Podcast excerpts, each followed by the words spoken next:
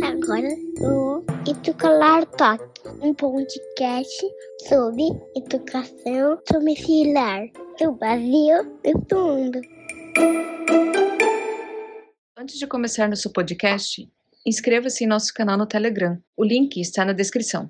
Pessoal, estamos aqui para mais uma gravação hoje. A gente vai falar sobre pequenas atitudes que fazem diferença na nossa vida. A gente vai entender um pouco mais esse processo, porque a gente está quando a gente está falando de um processo, para qualquer coisa que a gente escolha, a gente tem que entender que é um tijolinho cada vez, é um pouquinho cada dia. E esse pouquinho faz muita diferença. E para falar sobre isso, eu estou trazendo aqui o nosso amigo conhecido, Davi Santos, o homem da Supermente. Davi, qual é o poder que as pequenas atitudes têm na nossa vida? Que é o tema de hoje? É, ela tem o poder de, é, de fazer o todo, né? O, o, o todo é feito é, das partes. E aí, apesar de que existe um pensamento filosófico que diz assim, né? O todo não é simplesmente a soma das partes. Mas concordo que não é simplesmente a soma das partes, mas, mas que a, o todo é feito das partes. E às vezes, que, às vezes não, no geral, são é, pequenas ações que vai de fato construir algo grande. E não só pequenas ações em si, mas é a combinação dessas pequenas ações que faz com que é, o, o objetivo seja alcançado, entendeu? E aí, é, quando a gente pensa em objetivo, Emerson, quando a gente pensa em, em pequenas ações, existe um vetor aí que é o vetor tempo. E a gente não pode desconsiderar o vetor tempo. Porque quando a gente, quando a gente pensa em pequenas ações, a gente. É, e, e a gente olha para o objetivo, a gente vê uma desproporção, entendeu? O objetivo está aqui em cima, a pequena ação está aqui embaixo. E você diz assim: olha, isso não, isso não consegue me trazer aqui. Isso não, não vai, não tem como, porque é uma ação muito pequena e o objetivo é muito grande. E aí é aí é onde entra o vetor tempo. Você vai praticando, praticando, praticando, fazendo, agindo, agindo, agindo, e você chega lá. Porque aí existe tanto a questão da pequena ação combinada com outra pequena ação, mas tem que levar em consideração que essas ações elas estão acontecendo ao longo do tempo. Acho que isso aí é que é um ponto. É, é, uma coisa que, não sei como que tu vê isso, mas assim, a gente tem uma, uma séria tendência a sempre querer fazer algo grandioso, né? Algo grande. Sim. Então, a, a, a gente muitas vezes não, não, não pensa em quebrar uma atividade em pequenas etapas para conseguir concluir ela. E aí, a cada etapa realizada, a gente sente aquela sensação, poxa, terminei, né? Mais uma atividade. E é algo que muitas vezes a gente, quando está dentro de casa, né? A, mãe, o pai que estão fazendo a educação domiciliar, não percebe o poder que tem em ter a, a listinha e seguir a listinha. Porque a soma da listinha é o resultado que a pessoa almeja.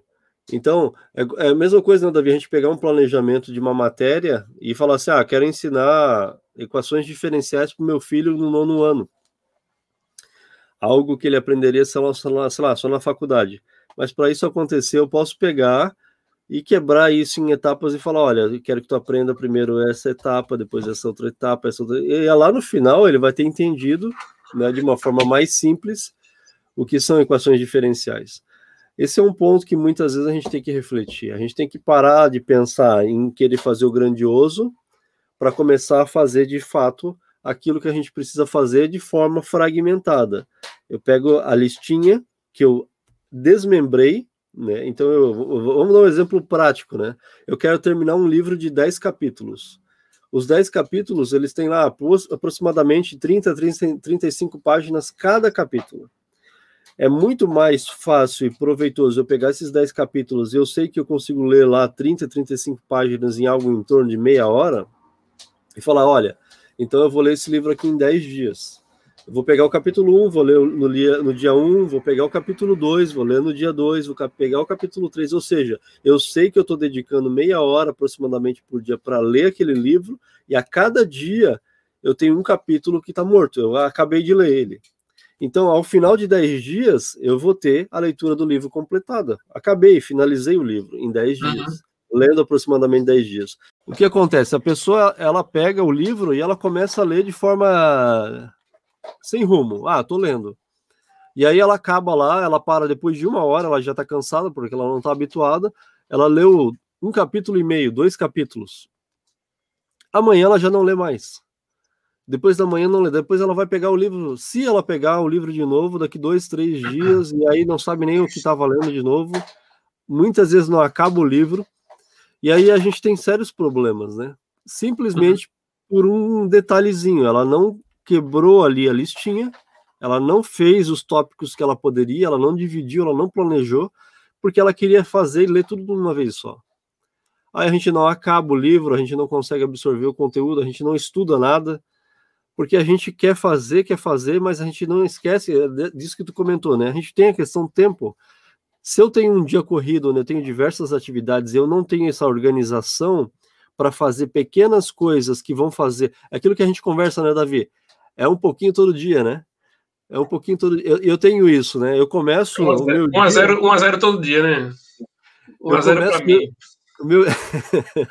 eu, eu, começo o meu dia pensando nisso, né, cara? Pô, hoje eu tenho que fazer alguma coisa, né? Então eu fiz alguma coisa, fiz. Cara, é um avanço, avancei. Amanhã eu avanço mais um pouquinho. No final do ano, eu avancei 365 pouquinhos, né? E talvez eu, eu alcancei alguns dos objetivos que eu tracei. É. Então são coisas que a gente tem que refletir. E como uhum. que a gente pode fazer isso? A gente primeiro tem que ter a consciência, né, Davi? Então a gente tem que saber que a gente precisa ter consciência que eu preciso quebrar as coisas em pequenas atividades, pequenas uhum. atitudes. Uhum. E aí tu tem que avaliar cada coisa que tu faz. Por exemplo, tu não pode pegar a comida e falar assim, ó, ah, vou fazer um pouquinho de arroz agora, um pouquinho de arroz depois. Não, o arroz tem que começar e acabar. Mas uhum. um livro, tu consegue fazer isso. Né? Uhum. Então, se tu tá plantando uma horta, igual eu tenho a minha horta lá, eu consigo falar, vou plantar hoje 10 pés de alface, 10 de couve, e eu começo, porque senão ele vai ficar lá no sol, vai morrer, tem que plantar. Se a gente está falando de planejamento dentro de casa para matérias, a gente consegue pegar, planejar as matérias e quebrar essas matérias. E aí cada caso vai ter que ser avaliado, né? E uhum. aí a uhum. gente vai entrar nessa equação, né, Davi? como, como que a gente faz para ter essa, essa noção de tempo entre o que eu preciso fazer e o que de fato eu vou fazer? O que, que tu pode dar de dica para o pessoal? Assim, para ter uma noção exata, Emerson, eu costumo te dizer que não tem. É, eu acho que é, você só vai ter uma noção exata quando você passar por ela. Ou quando você por exemplo, se eu, eu, eu você já falei aqui já, estou no processo de corrida, né? É, e aí eu tenho uma meta de correr 10 quilômetros no pace de 5 até o final do ano. Lembrando que isso é uma meta de verdade, tá? Porque tem objetivo, tem valor e tem tempo. Então são três coisas que compõem uma meta aí. Vicente Falcone. É, sendo que eu, eu, eu não entrei em nenhum clube de corrida e eu não comprei nenhum, nenhum programa online para fazer isso. Eu assisti alguns, eu assisto alguns canais no YouTube, vejo algumas pessoas que falam sobre corrida tal, mas nada organizado e nada estruturado. Então, eu estou aprendendo o meu, eu estou aprendendo, estou aprendendo uma forma de eu atingir o meu objetivo, de eu atingir a minha meta, perdão. E aí eu dimensionei 12 meses. Comecei no início do ano, dia 2 de janeiro, e acreditava que até o final do ano eu iria atingir o objetivo. Eu comecei o ano acreditando nisso. E aí, é, olha que eu falei do vetor tempo no início lá, entendeu? Pequenas ações, vetor tempo.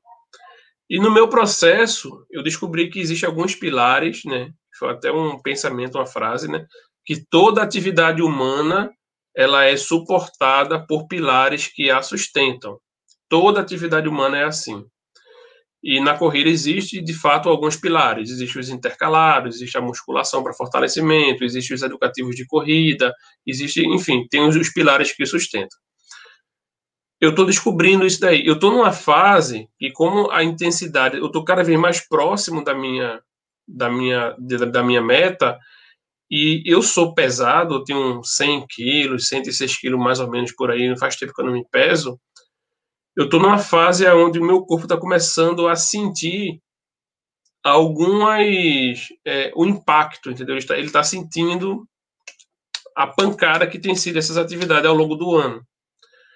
Sendo que existia, existe pequenas ações que eu poderia ter feito no começo que talvez eu não tivesse passando por isso.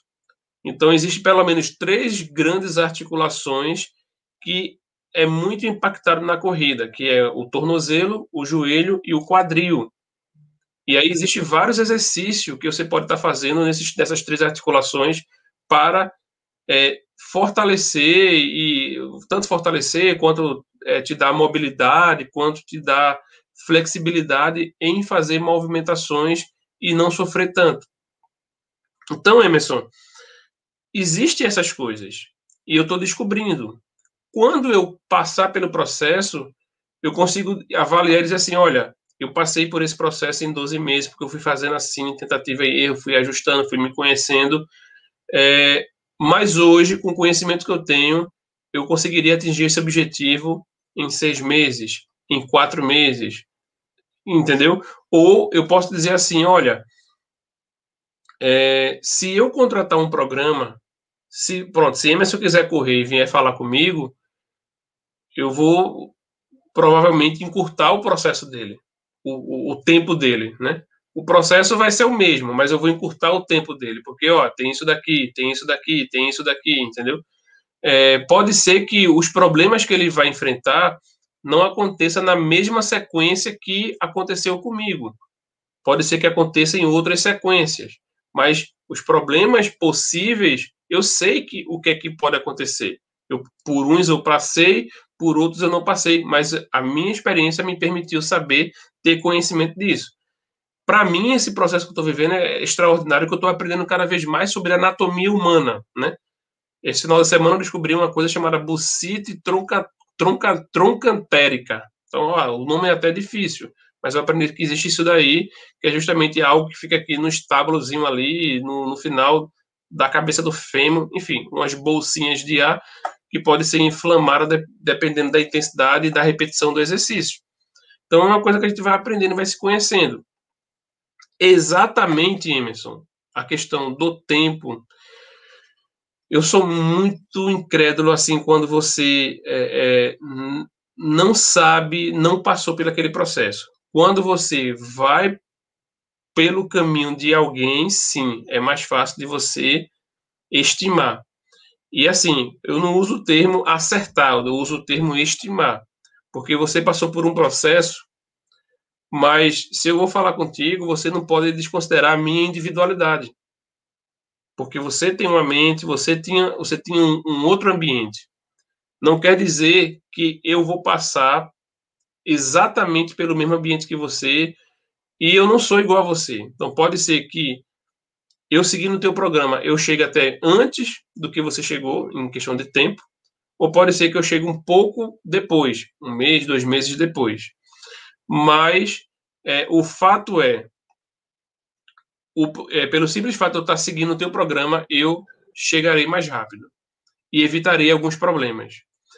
Então, assim, eu acho que não, não precisa se noiar, assim, não precisa estar se preocupado, não precisa estar é, se paralisar com o tempo exato que você vai levar, com os passos exatos que você precisa dar, eu acho que eu, eu sou muito light nesse sentido, entendeu, Emerson? Eu sou muito adepto de que você precisa saber qual é a direção que você precisa seguir.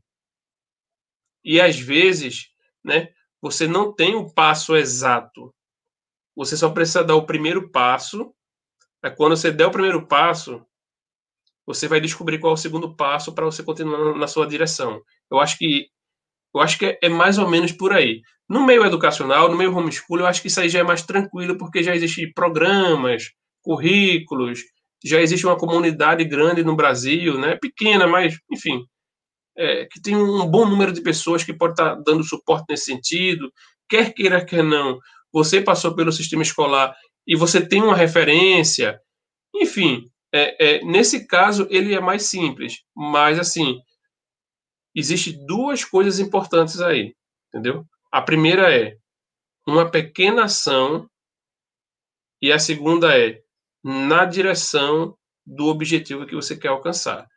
A questão do tempo é bom você estimar, você acreditar, mas mais importante é você saber que existem pequenas ações que precisam ser feitas e o objetivo, a direção que você quer, é, quer seguir. É, quando a gente está falando em pequenas etapas, não tem como fugir muito de planejamento, né? Uhum. E uh, tem que ter uma noção de planejamento para que a gente consiga quebrar essas etapas. Eu até entendo essa questão assim, ah, tem que colocar em prática tal, ou tem que usar o, os mesmos passos que alguém já tem, né? Isso pode ser uma mentoria, uma consultoria, ou hoje o que tem muito em moda, coach, né? Uhum. São pessoas que teoricamente têm uma experiência, né? Apesar de eu conhecer gente que dá mentoria sem ter experiência nenhuma. Uhum. Mas aí são Tá, agora espera um pouquinho. E são coisas que a gente tem que é, refletir, né? O fato é que é, o nosso objetivo hoje é falar que mais do que querer fazer grandes coisas, é a gente entender que as grandes coisas são formadas é, não só, mas de grande parte de pequenas coisas, de pequenas etapas, de pequenas atitudes que a gente vai ter no nosso dia a dia. Uhum. Por isso que a gente colocou o título aqui da nossa conversa hoje, o poder das pequenas atitudes. Uhum. Dentro de casa isso acontece. Por exemplo, eu estou aqui, eu estava conversando com o Davi, a gente está fazendo uma, uma pequena alteração aqui em casa para receber mais um bebê. Então eu estou pintando parede, mexendo em móvel, enfim, a casa está um caos, né? Só que esse fazer um eh, para eu conseguir fazer isso, eu tenho que quebrar em etapas. Então eu fui lá, comprei o guarda-roupa, montei o guarda-roupa, Aí agora eu estou montando a parte dos beliches e pintei uma parede. Aí para pintar uma parede, como são cores diferentes, eu tenho que isolar. Então, assim, a soma de cada etapa do que eu estou fazendo vai fazer com que no final eu tenha um quarto montado para receber duas crianças. Se a gente tiver essa mentalidade que eu preciso quebrar qualquer coisa que eu vou fazer em pequenas etapas, em pequenas atitudes, a gente vai entender que para que eu consiga atingir um resultado, para que eu tenha um objetivo alcançado ao final de um determinado período, de um tempo da nossa vida, eu vou entender que tudo que eu for fazer que é um pouco maior, que é mais grandioso, eu preciso quebrar em etapas, fragmentar, ter passos. Como a gente tem falado bastante, ter processo.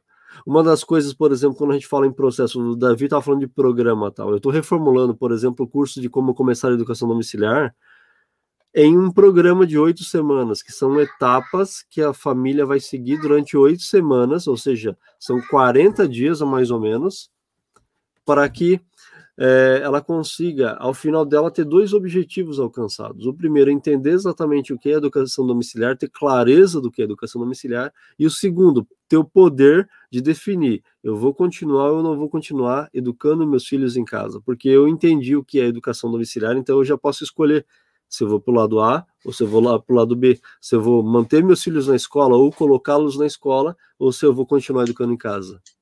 Uhum. Isso para quê? Para que a gente tenha etapas definidas, ou seja, um avanço a cada dia e a família ela consiga perceber essa vitória.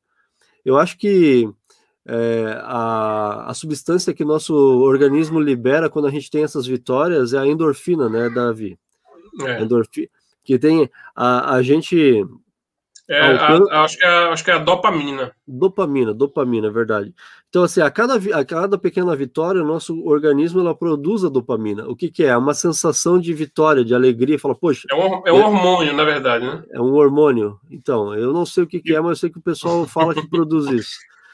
E é, é a, a, gente já está aqui falando e já vai aprendendo.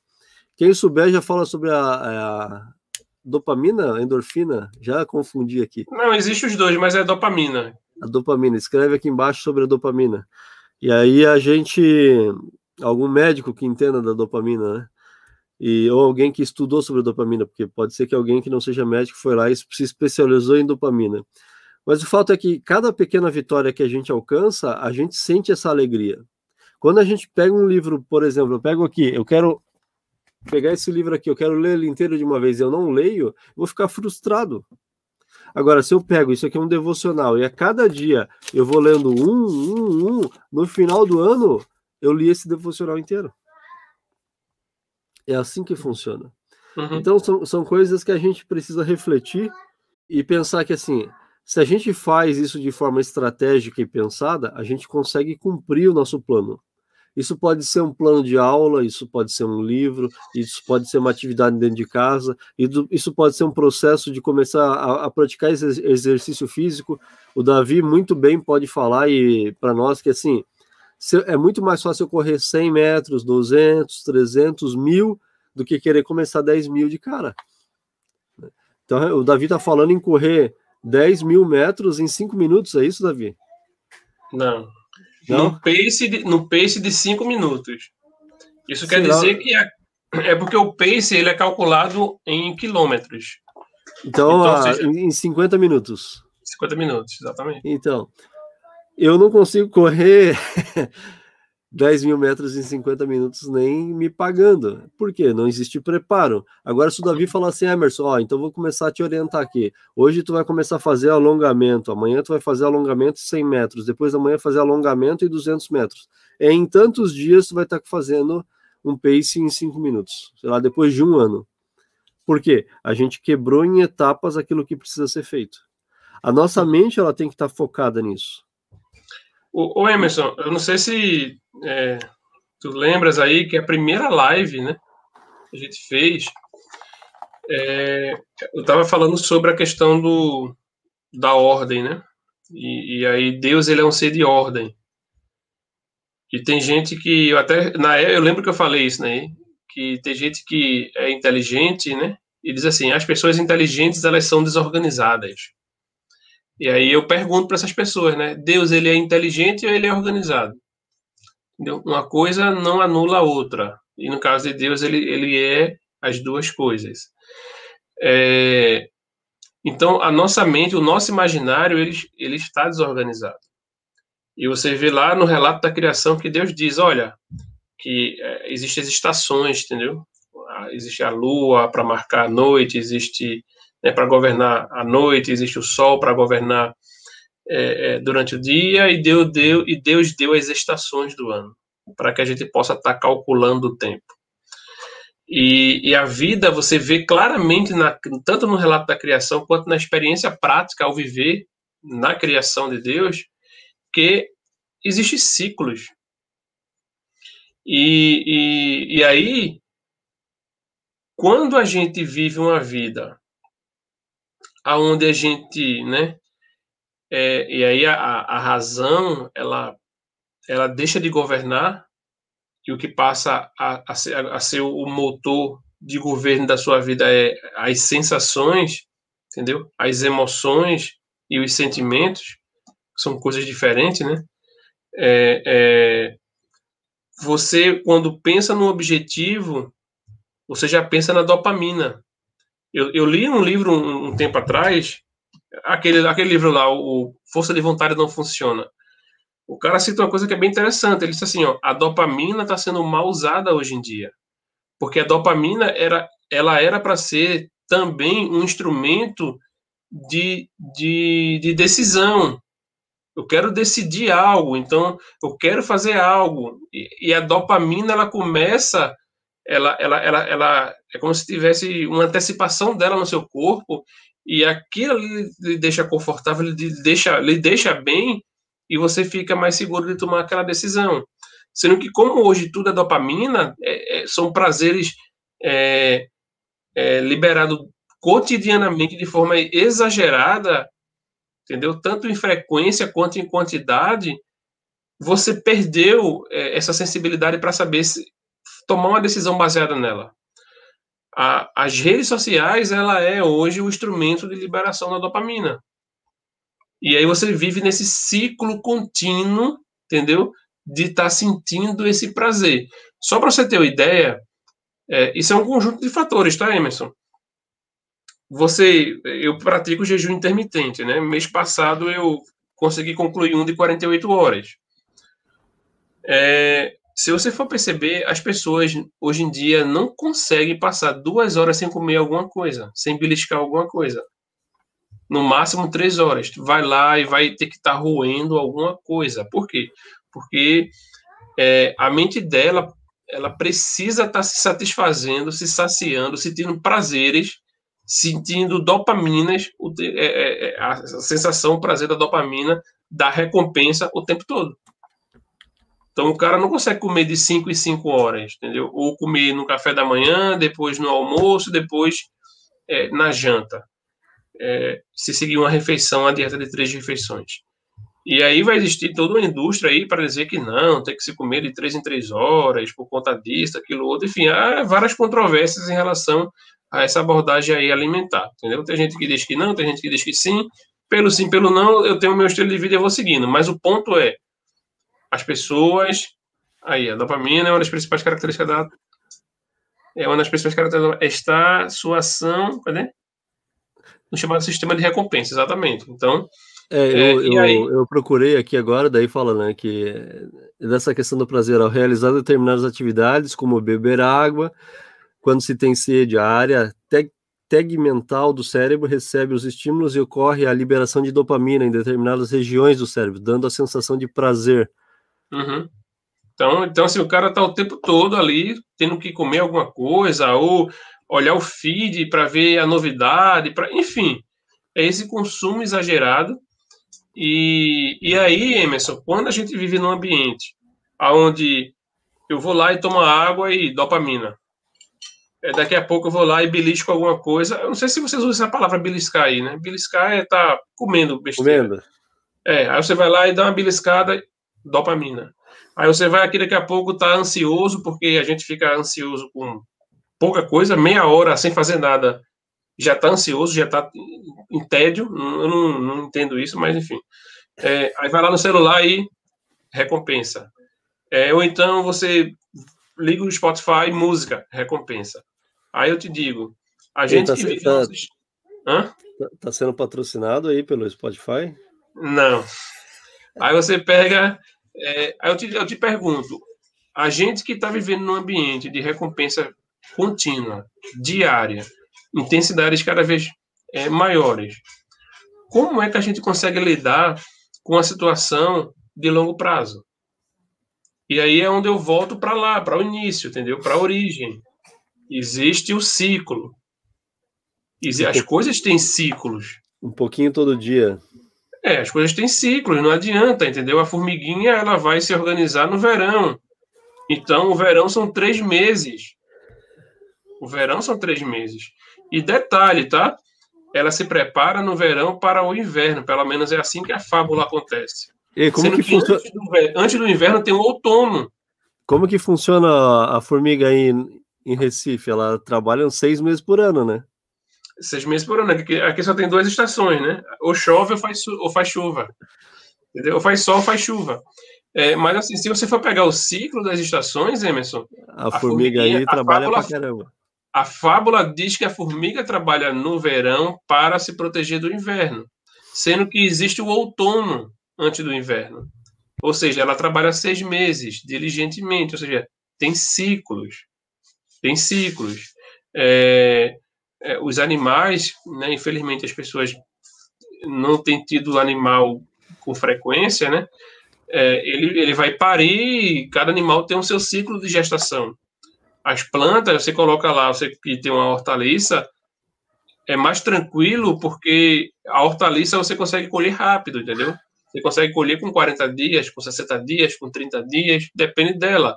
Mas se você vai pegar uma, uma fruteira, sei lá, daqui, só vai dar fruta daqui a 3, 4, 5 anos. Se for uma jabuticaba, só vai se dar fruta daqui a 25 anos, entendeu? Daqui a 30 anos. Imagina você plantar algo hoje para colher daqui a 30 anos. E aí, é, como é que eu vou é, tomar uma ação, como é que eu vou fazer uma pequena ação aonde eu vivo num sistema louco de recompensa, de dopamina, e eu vou ter essa recompensa só daqui a 30 anos, ou só daqui a seis meses, ou só daqui a um ano. Eu não vou conseguir, a minha mente vai ficar louca, entendeu? E aí eu vou desistir. Até tu, é engraçado falando esse negócio de horta, né, Davi? Porque assim, ó, eu comecei a, a, plantar as coisas lá no terreno na casa dos meus pais, quando a Vanessa estava quase ganhando ali em dezembro, janeiro de 2000, final de 2016 início de 2017, né? E olha como é engraçado. E aí a gente pensa nessa questão das etapas. Cara, eu plantei pensando justamente, ah, quando meus filhos, na época o Eric, né, quando o Eric tiver com 3, 4, 5 anos, ele vai ter árvores e vai ter fruto aqui. Cara, fazem três anos e meio aproximadamente que eu plantei. Então a gente já tem lá. É, provavelmente já esse próximo ano começa a ter alguma coisa de limão. A gente já teve goiaba, né, que goiaba em três anos já começou a dar. É, já tinha um pé de laranja lá que não estava dando direito e já começou a dar, porque ele começa a cuidar, a coisa começa a andar. A acerola, que daí no caso até acho que foi minha mãe que plantou essa acerola, mas na mesma época, já esse ano já deu um monte de acerola. Então, assim, para literalmente colher, tem que plantar. Tem que plantar. Agora eu plantei, né? Quem acompanha aí o Instagram viu lá que eu coloquei a foto que eu plantei com o Eric é, uma jabuticaba, mas é uma jabuticaba de enxerto, então é provavelmente quando que vem já tenha fruto. É, a gente vai plantando para que a gente vá para a gente colher. Mas assim, é um processo que a gente tem que entender. Para eu ter o fruto, eu quebrei em processos. Eu fui lá e comprei a muda, eu abri o buraco, e quando a gente vai abrir um buraco para plantar uma frutífera, tu abre um buraco bem grande para colocar ali é, matéria, matéria orgânica para preparar o solo para que a uhum. raiz ela encontre um solo fértil e ela consiga se desenvolver depois e principalmente aqui que o solo ele é argiloso, é ruim, não nasce nada nesse solo se tu não tiver uma boa adubação e eu uso tudo orgânico, então assim, tu tem toda uma preparação tu quebra em etapas para que lá daqui dois, três, quatro, cinco anos, por exemplo, limão. O limão demora o Tahiti cinco anos para começar a dar.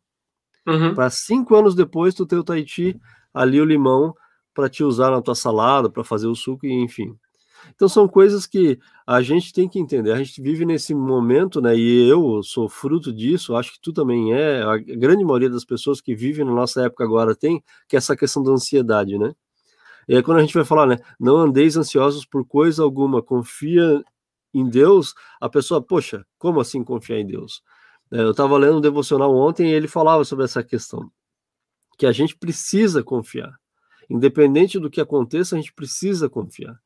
É, a gente está passando uma dificuldade e é, muitas vezes a gente não confia, poxa, mas o que está acontecendo? Então, uhum. a gente precisa entender que essas etapas da nossa vida, elas vão facilitar as coisas. Eu sei que muitas vezes é muito. É, a gente tem essa, essa visão imediatista, né? É, e a gente tem até falado muitas vezes, né, Davi, essa questão, por exemplo, do Instagram.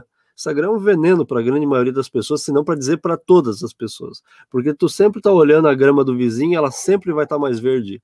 Ah, mas o vizinho não precisou plantar a grama, ela já nasceu verde lá. E sempre é essa visão que a gente tem, porque a gente vai olhando só e porque só tem coisa bonita ali. E a gente muitas vezes não entende que porque a pessoa ela, ela conseguiu ter a louça organizada porque ela tem toda uma outra rotina. Vamos, a gente começou a nossa conversa agora às seis e meia da manhã. Deve ser a, a, a gravação mais cedo do Brasil de educação domiciliar, né, Davi? É. é mas a, eu, eu tô acordado desde as cinco, Davi também. Então, assim, para quem está vendo o vídeo, simplesmente, ah, é mais um vídeo, né? Gravaram lá a qualquer hora. Mas não, ah, existe todo um processo por trás disso e para que você veja o vídeo, você, a gente tem todo, tudo isso aconteceu até a gente começar a conversar às seis e meia da manhã, para que você possa aqui refletir sobre esse assunto de quebrar em etapas. Para uhum. que o vídeo vá para o ar, normalmente quando não é um vídeo de conversa assim, tem a edição, tem a renderização, aí a gente vai lá e coloca no YouTube o vídeo, ou coloca no Facebook, ou coloca no Instagram. Então, tudo na nossa vida, ela fica mais fácil, mais produtivo se a gente quebra em etapas.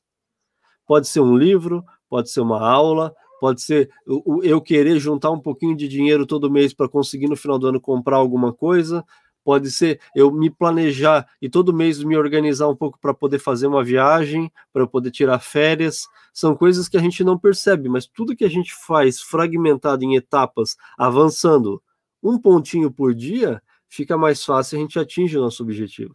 E esse é isso que a gente fala. E a gente está usando muitas vezes o tempo ao nosso favor. Muitas vezes a gente fala assim: ah, eu não tenho tempo para ler. Mas como não tem tempo para ler? Tem alguma coisa de errado. Tu não consegue tirar todo dia meia hora de forma organizada e ler? meia hora por dia de forma organizada e estudar, se você fizer isso, você está fazendo uma diferença enorme na sua vida, porque a grande maioria das pessoas que se dizem cultas ou pessoas que estudaram e são formadas em alguma coisa, não pegaram. Existem inclusive pesquisas, Davi, não sei se tu conhece, eu já vi sobre isso, que fala sobre essa questão das pessoas terminarem a graduação e nunca mais pegarem um livro nas mãos. E quando a gente está falando de uma família educadora, a gente está falando de uma família que lê todo dia. Então, se é uma família que lê todo dia, ela já é diferente da grande maioria das pessoas que têm algum tipo de graduação. Uhum. Salvo profissões que exigem uma atualização constante, a maioria das pessoas não lê. Uhum. Não lê. Então, assim, se você lê meia hora por dia... A maioria, nem, a maioria nem trabalha na área de formação.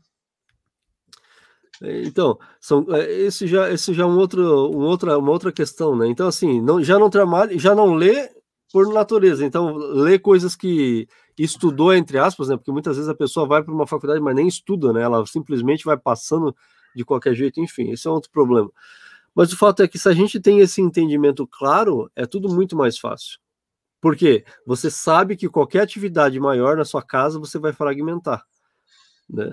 E aí as coisas vão começar a andar. Então, acho que a, lição que fica para nós hoje é, é, esse entendimento, de saber que eu preciso fragmentar, colocar na listinha pequenas coisas, porque no final da listinha a gente vai ter um resultado.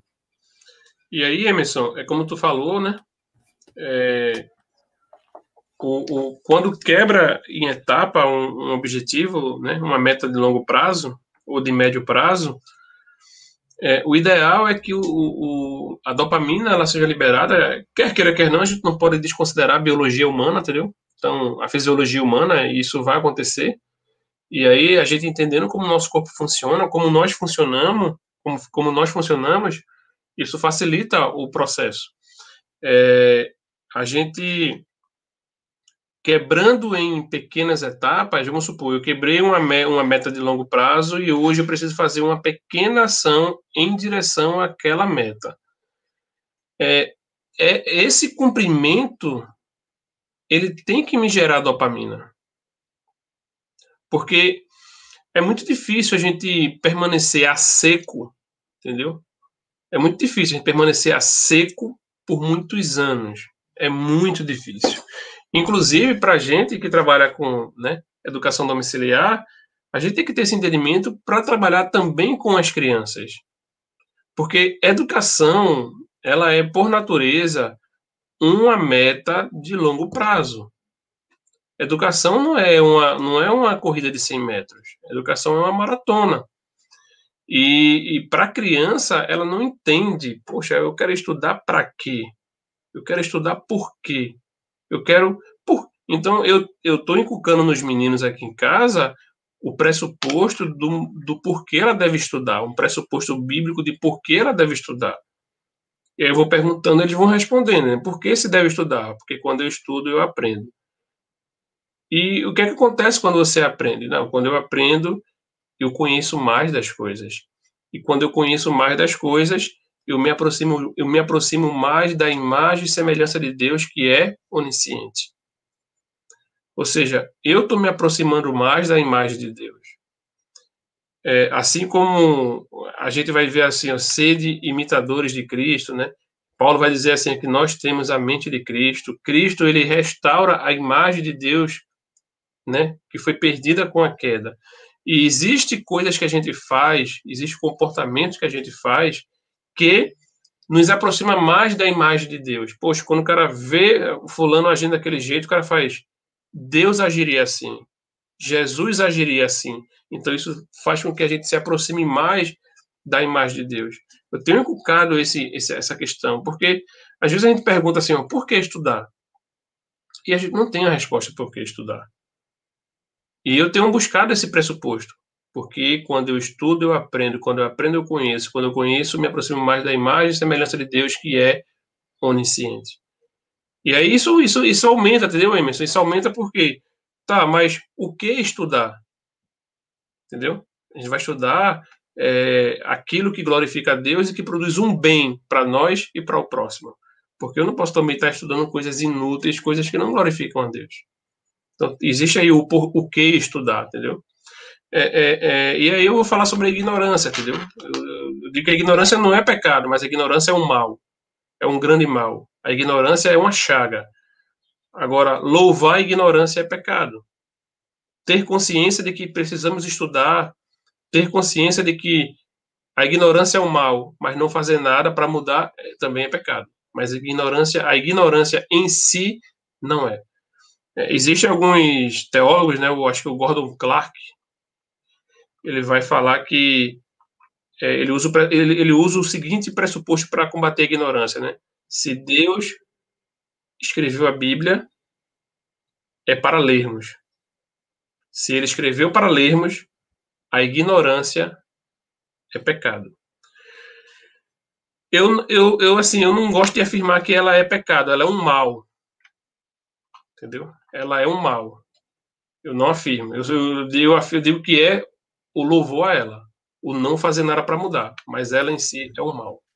É, aí tem que refletir, né? Porque é. se, se tu diz que tu é um cristão e tu não lê, tem problema. Mas é um outro papo, né? Vamos, vamos é, uma outra conversa, mas o ponto é isso aí, entendeu? É, o, o principal ponto, Emerson, é, é, é, saber que aquela pequena ação, ela, ela, ela te gera dopamina. Se você não quebra, se você não quebra, a, a, a sua meta de longo prazo em pequenas ações e essas ações você não, não tenha consciência de que ela está contribuindo, você não consegue ter dopamina com o comprimento dela.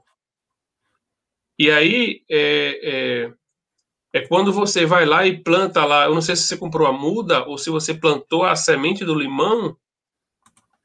Então, quando você colocou a semente ou a muda no solo, você já estava ali na esperança do limão, de estar tá tomando o suco do limão. Uma pequena ação que você fez, mas ali é, é uma pequena ação onde existe a recompensa por si só de ter feito um dado um pequeno passo em direção ao objetivo maior, mas não só essa sensação aí, existe também uma expectativa do fruto que aquilo ali poderá produzir. Então, é uma questão aí psicológica, entendeu? Então, existe a recompensa presente pela pequena ação e existe aquela ação, ela tem que renovar, ela tem que é, animar para a expectativa do objetivo da meta no futuro.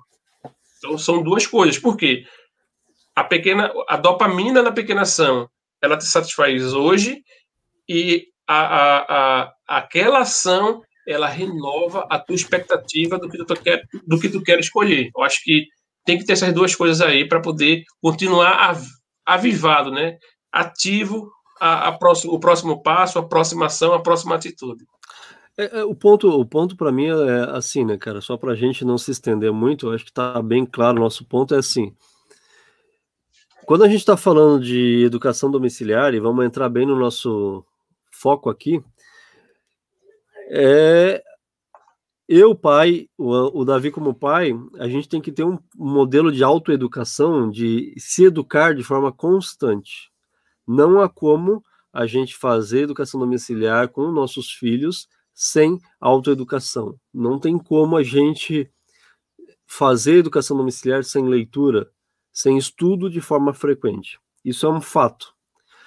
Aí, dentro desse fato, a gente tem que entender que a gente, muitas vezes, e muitas pessoas precisam se sentir motivadas. Ah, hoje eu acordei disposto, então hoje a aula vai ser boa. Ah, hoje eu acordei ruim, com dor de cabeça, então hoje a aula não vai ser tão boa.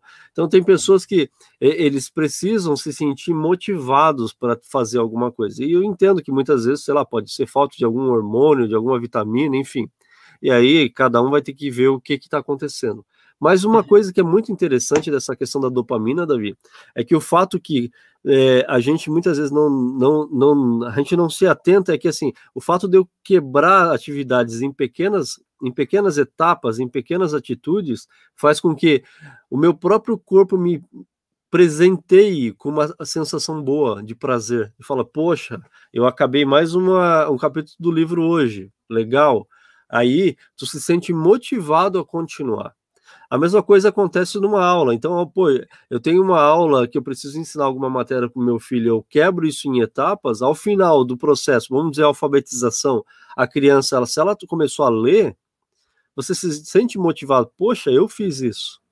Eu comecei ensinando o som da letra, eu comecei a, a letra por letra trabalhar com meu filho, e ao final do processo ele começou a entender os fonemas e ele começou a juntar palavras e ele começou a ler. Uhum. Isso dá uma sensação de alegria, isso dá uma sensação de prazer. Então, quando a gente pensa em autoeducação e a gente pensa nessas eh, pequenas etapas, a gente tem que tá, a gente tem que entender que isso está nos ajudando a gente tem que entender que a gente está produzindo no nosso corpo algo que vai nos motivar diariamente a continuar fazendo o que a gente está fazendo. É uhum. É aquele exemplo que eu dei da minha casa. Minha casa está um caos. É, é difícil de trabalhar, difícil de viver, difícil de qualquer coisa numa casa que é um caos. E eu estou nesse caos agora. Mas ontem eu fiz uma, algumas coisas, anteontem eu fiz outras coisas, hoje eu vou fazer mais coisas. Ou seja, eu sei que hoje vai estar tá melhor do que ontem, e eu sei que amanhã vai estar tá melhor do que hoje.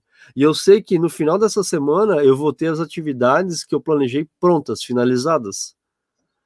Agora, uhum. nesse momento, se eu olhar para o ambiente, vou falar: poxa, não tá bom. Não tá legal. Mas uhum. eu sei que o, o processo está acontecendo, ele não está parado, não está estagnado. O ruim é eu começar o processo e não, para, e não continuar.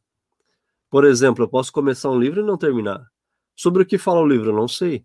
E a gente tem uma séria mania, um sério problema, isso acho que atinge muitas pessoas, de muitas vezes querer discutir, muitas vezes querer comprar, muitas vezes querer falar sobre algo que está escrito e você não leu. A gente tem um problema nisso. E eu me incluo nesse problema. Então, hoje, por exemplo, no meu processo de autoeducação, o que eu tenho feito? Ler de fato aquilo que eu preciso entender. Pegar o livro que realmente eu preciso entender e ler. Eu tenho que ler ele. Eu tenho que conhecer de fato o que está escrito ali. Porque daí eu consigo falar com propriedade. Fala isso, não fala aqui, não fala. Eu me lembro uma vez que está, entre aspas, discutindo com uma pessoa, eu falei, cara, tu leu isso? Li. Quantas páginas? Tu leu todas as X páginas? E eu não falei o número certo de páginas, né? Porque eu tenho muitas vezes esse ar irônico que muita, me, me persegue a vida inteira, e eu fiz de propósito, falei o número lá, ali, mas eu sabia que não era aquilo. Então, assim, a pessoa caiu, até hoje provavelmente ela não sabe disso, porque ela não leu o material, com certeza não voltou lá para se certificar. Eu fiz isso testando a pessoa e eu sei que ela não leu. Então a gente tem que perceber isso, sabe? Claro que existem pessoas como eu, né? O Davi me conhece, aí sabe? Eu leio a porcaria do livro e esqueço o que está escrito nele. Mas agora eu estou tentando me precaver, estou fazendo algumas anotações, mas ninguém está isento de esquecer. Mas quando tu fala um número absurdo de uma coisa, tipo número de página, a pessoa, ela dificilmente vai falar, poxa, é, Adoração no Lar. Eu sei que é um livrinho fininho, mas fala, ah, tu leu o livro Adoração no Lar do Joel de 500 páginas? Li, mas eu li aquele livro dezenas de vezes. Eu sei que ele, sei lá, ele é fininho, ele tem lá 50 páginas. Então não tem como a pessoa esquecer disso. Agora, se me perguntar exatamente os tópicos que tem lá dentro, eu não vou lembrar. Entende? Então, assim, são coisas que a gente precisa ter em mente. Se a gente quebra em etapas e a gente produz essa esse hormônio, essa dopamina, que até esqueci aqui, ó, já li o, a, o que é dopamina e já esqueci. Dopamina é um neurotransmissor da família das catecolaminas, catecolaminas. Então, assim, se eu estou fazendo com que esse neurotransmissor me dê prazer, me dê uma sensação boa, a gente tem que entender que a gente pode se ajudar quebrando em etapas as nossas atividades, quebrando em etapas os nossos livros, quebrando em etapas as nossas aulas, quebrando em etapas as nossas atividades físicas, para que no final de um determinado período de tempo a gente tenha o resultado que a gente planejou. Simples assim. A gente pode resumir a live nos últimos 15 segundos. Escreve aqui embaixo no comentário. Live resumida nos últimos 15 segundos de vídeo. Esse é o ponto. Tá? Esse é o ponto que a gente tem que entender. E a gente tem que cuidar com a ansiedade. A ansiedade é um pecado. Então, eu, Emerson, ah, uma, eu... coisa que, uma coisa que a gente tem que depois, de repente, pode até falar, né, talvez na próxima live, não sei, é que essa palavra planejamento, ela causa tremores, entendeu? Ela, ela causa terrores na, na gente, de um modo geral. E aí eu acho que a gente pode depois ver, entendeu? Porque às vezes o planejamento é você dizer assim, eu preciso fazer A, B, C, D. Pô, tá planejado. Isso aqui eu faço na primeira semana, na segunda semana, na terceira e na quarta. Acabou. Porque quando a gente pensa, é, sei lá, a palavra, aí é onde entra a questão da semântica, da psicologia da palavra, entendeu? A, a nossa psicologia diante da palavra, às vezes tem palavras que, quando a gente pensa nela, ela evoca, entendeu? Imagens negativas, imagens ruins. E aí a gente tem uma percepção, uma impressão completamente errada do que aquilo de fato significa. É, é como eu estava conversando contigo uma vez, acho que foi semana retrasada lá, né, da questão do, é, dos clássicos, né, que eles não usavam, né, eles usavam a palavra cosmo. Hoje a gente usa a palavra espaço. Quando a gente, por exemplo, quando eu uso a palavra espaço, o que é que vem na minha cabeça? O vazio me vem o, espaço lá. Eu sei que lá existem estrelas, existem vários corpos celestes, mas existem outras galáxias. Mas quando eu falo a palavra espaço, na minha cabeça vem um vazio, vem um nada, vem um vácuo, vem, não, não, não vem muita coisa. Quando a gente usa a palavra cosmo, que era o que os clássicos usavam, a palavra cosmo no, no grego significa ordem, organização, harmonia, ou seja, a palavra ela evoca sensações. E eu tenho a impressão que a palavra planejamento ela evoca planeja, ela evoca sensações negativas e a pessoa acaba travando em começar. Entendeu? E é, aí, às vezes, é isso, é fazer o A, o B, o C e o D.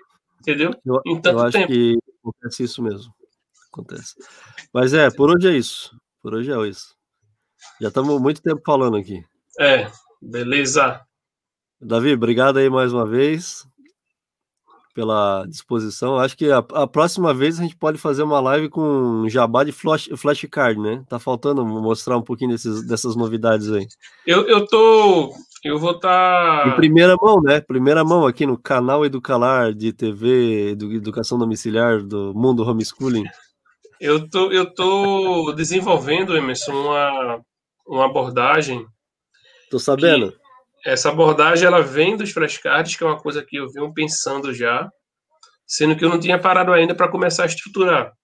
Sistematizar, sistematizar mais bonito. Sistematizar a forma. E, cara, isso que eu estou fazendo, eu já vi resultado já, aqui com os meus filhos, é, e eu já estou começando a pensar na elaboração dessa estrutura geral, entendeu? Ou seja, eu vou pegar essa estrutura eu aplico ao português, eu aplico a geografia, eu aplico a história, eu aplico a química, eu aplico a física. É, eu comecei com o breve catecismo de Westminster e eu estou vendo assim o resultado, entendeu? Para mim mesmo, para gente adulto, estou vendo o resultado. E aí é, esse é um modelo que facilmente pode ser seguido, aplicado, porque a questão aí não é o ponto teológico, bíblico, religioso, confessional. O ponto não é esse. O, o que eu estou falando aqui é da estrutura, é da organização. E quando eu penso nos flashcards, eu penso sempre nos flashcards como é, eu gosto de usar a metáforazinha lá do é, da, da, sapata, né, que é na construção civil é onde fica a fundação, Sim. e dos pilares. Então, os flashcards é um tipo de sapata e, e, todo o conhecimento ele vai ser construído em cima dessa pata, ou seja, o, o, o pilar, né? E uma outra forma que eu gosto de, de ver os flashcards é, é que eles são os gatilhos para evocação de memórias. E essa estrutura que eu estou falando, que eu estou desenvolvendo, que talvez seja até um curso online aí, finalmente, ó, é, da Supermente aí, é, mostrando, falando sobre memória, sobre estratégias, sobre técnicas de estudos e é, trabalhando, ensinando a mostrar esse, é, esse modelo é justamente a evocação da memória. Você leu lá, você citou o livro do Joel Bick, e aí você diz assim, poxa, mas eu não lembro dos tópicos. Ah, eu não lembro do conteúdo do livro, só lembro só de algumas coisinhas. É possível criar uma estrutura aonde você não precisa memorizar, você não precisa ter fresco na mente todo o livro. Mas dependendo da estrutura que você fizer, você pode memorizar, ter fácil, de fácil acesso na memória alguns gatilhos, que esses gatilhos evocarão a sua memória. Porque é assim que funciona. Sim. Entendeu? É, eu tenho que aprender isso aí. Eu tenho um sério então, problema. É sério. E assim, uma coisa que eu tenho visto, Emerson, é que você pode criar uma estrutura onde existe o gatilho mais perto de você aqui, né? Vamos colocar aqui o cérebro, né? A parte mais profunda lá, bem, enfim. E a parte mais perto aqui, fácil acesso. E aí você pode fazer um sistema onde um gatilho bate no outro gatilho, que bate no outro gatilho, que vai evocar uma memória. E aí ela traz. Ou seja, isso seria uma estratégia Entendeu? Porque é não dá para mim.